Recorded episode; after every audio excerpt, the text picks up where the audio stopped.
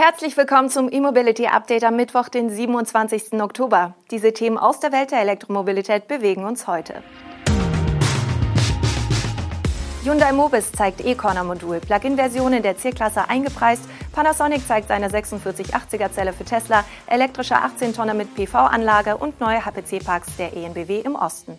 Seitwärts ausparken und auf der Stelle drehen.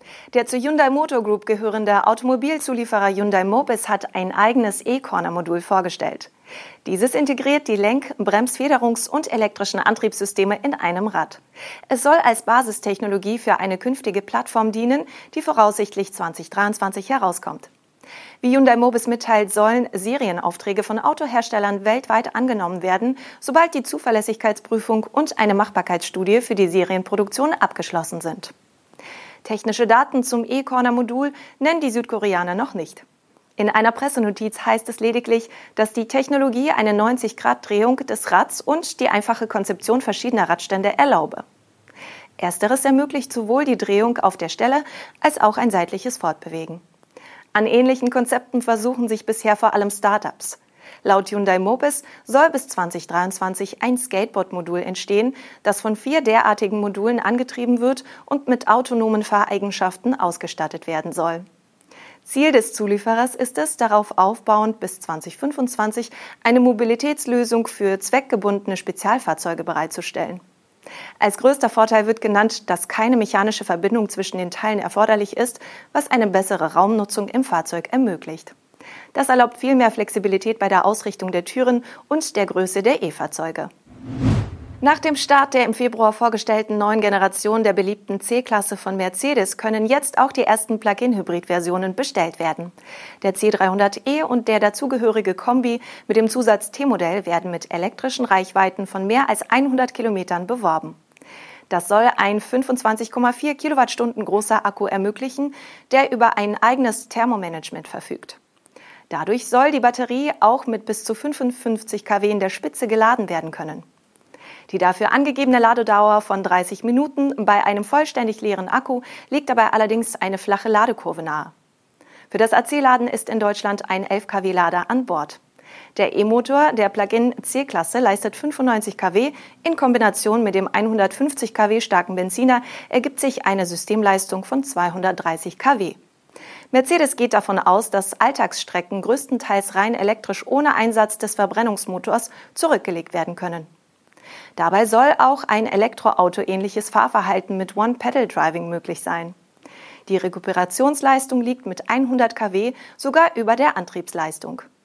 Die Markteinführung der Limousine startet ab sofort. Das T-Modell rollt im Dezember zu den Händlern. Die Listenpreise beginnen in Deutschland bei rund 56.000 Euro für die Limousine und knapp 58.000 Euro für den Kombi.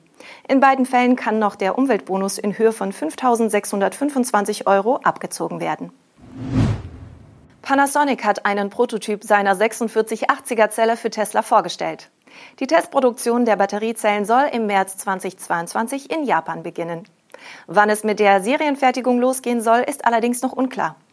Panasonic ist bis dato der einzige bekannte und von Tesla mit dem Bau des neuen Zellformats beauftragte Zulieferer.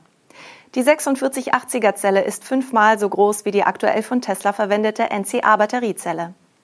Der Durchmesser der Rundzelle beträgt 46 mm, die Zelle ist 80 mm lang. Die neuen Zellen sollen nicht nur die Reichweite und die Leistung der E-Autos verbessern, sondern pro Kilowattstunde auch günstiger ausfallen und auch die Investitionskosten in ihre Fertigung deutlich senken. Panasonic will sich darauf spezialisieren und sich zugleich aus dem Geschäft mit LFP-Batterien für Tesla heraushalten. Der kalifornische Elektroautobauer hatte in seinem jüngsten Geschäftsbericht bekannt gegeben, seine Standard-Range-Modelle weltweit auf LFP-Batterien umzustellen. Panasonic ist dennoch überzeugt, dass die Zusammenarbeit mit Tesla bei den neuen 4680er Zellen zu stärkeren Beziehungen führen wird. Tesla will die größere Zelle aber nicht nur bei seinen Zulieferern bestellen, sondern auch selbst produzieren. Übrigens auch in Grünheide. Am Fraunhofer Institut für Solare Energiesysteme in Freiburg wurde zusammen mit Industriepartnern ein Elektro-Lkw mit integrierter Solaranlage entwickelt. Dieser hat nun die Straßenzulassung erhalten. Die Solarmodule wurden dabei in das Dach des Kofferaufbaus integriert.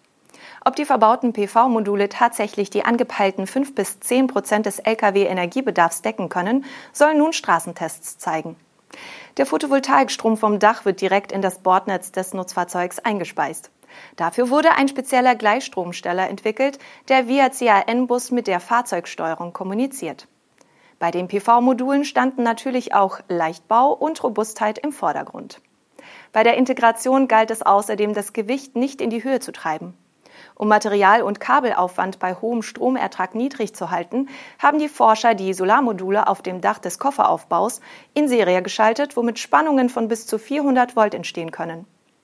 Damit das bei einem Unfall nicht zu einem Sicherheitsrisiko wird, hat das Fraunhofer ESE eine Trennungsvorrichtung entwickelt, die innerhalb von Millisekunden dezentral und ohne zusätzliche Kommunikationskanäle die Stromverbindung von jedem PV-Modul trennen kann. Der Solar-LKW soll nun ein Jahr lang täglich im Freiburger Umland eingesetzt werden. Die ENBW hat den Bau von drei weiteren großen Schnellladeparks im Osten Deutschlands angekündigt. Einer ist auf halber Strecke zwischen Berlin und München an der A9 gelegen und entsteht bei der Ausfahrt 22 Eisenberg, etwa 70 Kilometer südlich von Leipzig. Noch Ende dieses Jahres soll der Park mit 12 HPC-Anschlüssen mit jeweils bis zu 300 kW in Betrieb gehen. Im Endausbau sind in Eisenberg insgesamt 24 Schnellladepunkte möglich. Der Park schließt die noch lückenhafte Versorgung an der A9. Zudem hat die ENBW mit dem Bau von zwei weiteren Großstandorten in Sachsen begonnen. Die sollen ebenfalls noch in diesem Jahr in Betrieb gehen. Ein Ladepark entsteht 10 Kilometer östlich von Zwickau in der Nähe der Ausfahrt 11 Zwickau Ost. Die Anlage entsteht auf einem Autohof und wird über 12 HPC-Ladepunkte verfügen. Der dritte Ladepark wird in Merane in der Nähe der A4 und der B93 gebaut und soll im ersten Schritt acht HPC-Ladepunkte bieten. Insgesamt sind an dem Standort in Merane sogar 20 Ladepunkte möglich. Das war unser E-Mobility Update am heutigen Mittwoch. Wir wünschen Ihnen einen tollen Tag und sind morgen mit der nächsten Sendung wieder zurück. Tschüss.